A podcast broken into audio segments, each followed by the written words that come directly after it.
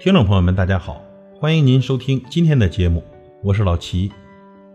跟孩子哭穷到底有多可怕？听听下面这个故事，看看是否对您有所启发。前几天呀，儿子小声的问我：“爸爸，我们家有钱吗？”我想与孩子谈钱是作为父母的我们绕不开的教育课题。那么我们如何跟孩子谈钱呢？我想这也是困扰我们做家长的一个很重要的问题。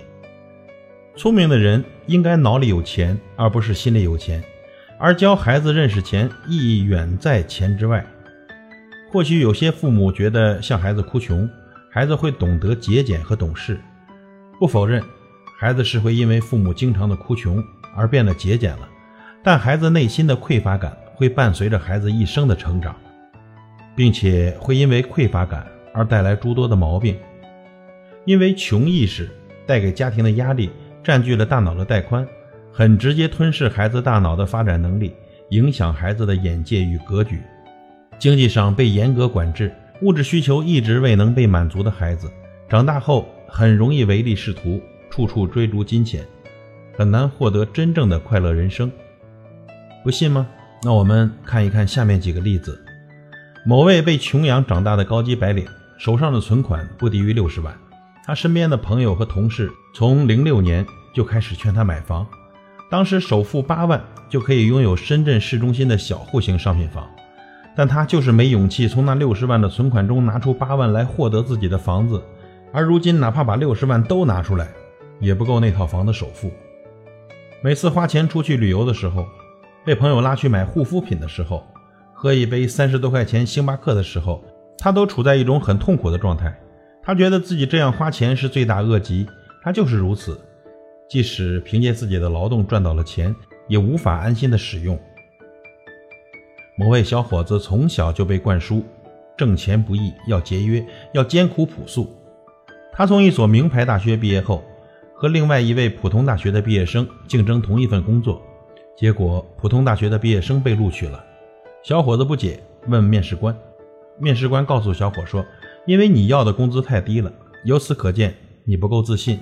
我们不敢招一位连自己都不相信自己的人。”带着物质匮乏感走入社会的他，总觉得能有一份可以温饱的工作就可以了，不敢再有其他的奢求。总觉得那些高薪轻松的工作应该值得更优秀出色的人，而他不配。这两个悲催的小故事。故事主人公背后的家境也许并不都是贫穷的，但有一点绝对是共通的，就是故事主人公的父母都有着贫穷的思维。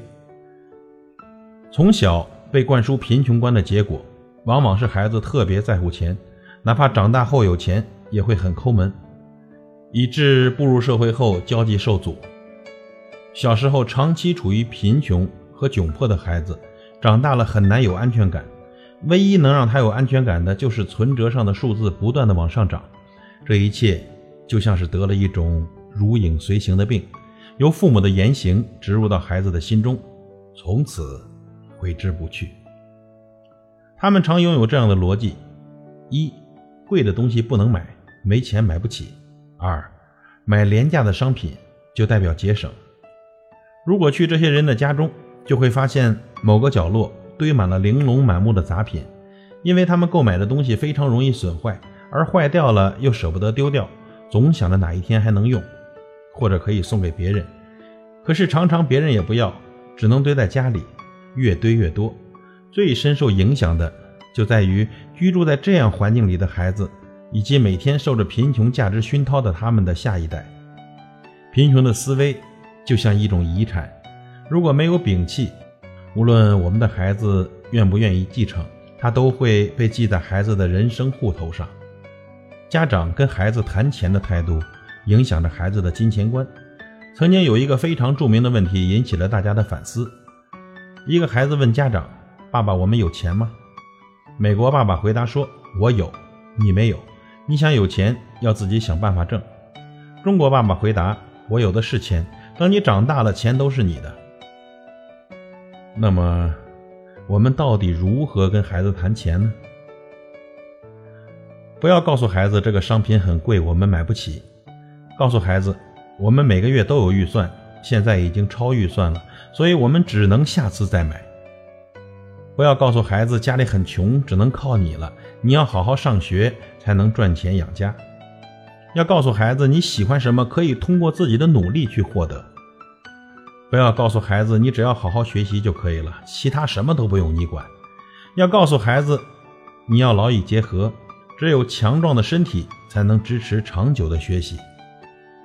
定期给孩子零花钱，规定好零花钱的应用范围，比如告知孩子以后想要买小玩具、小零食都可以自己存钱去买了。孩子想要什么的时候，提醒孩子用自己的零花钱去买。引导孩子建立正确的金钱观，合理的理财，还应该教他们如何给予，让孩子明白，钱不仅仅是满足自己物质需求的工具，它的价值还应体现在帮助他人上。切不可给孩子穷的压力，不要让穷酸成为孩子一辈子的魔咒。以上与您共勉，愿我们的孩子都能健康快乐的成长。感谢您的收听，我是老齐，再会。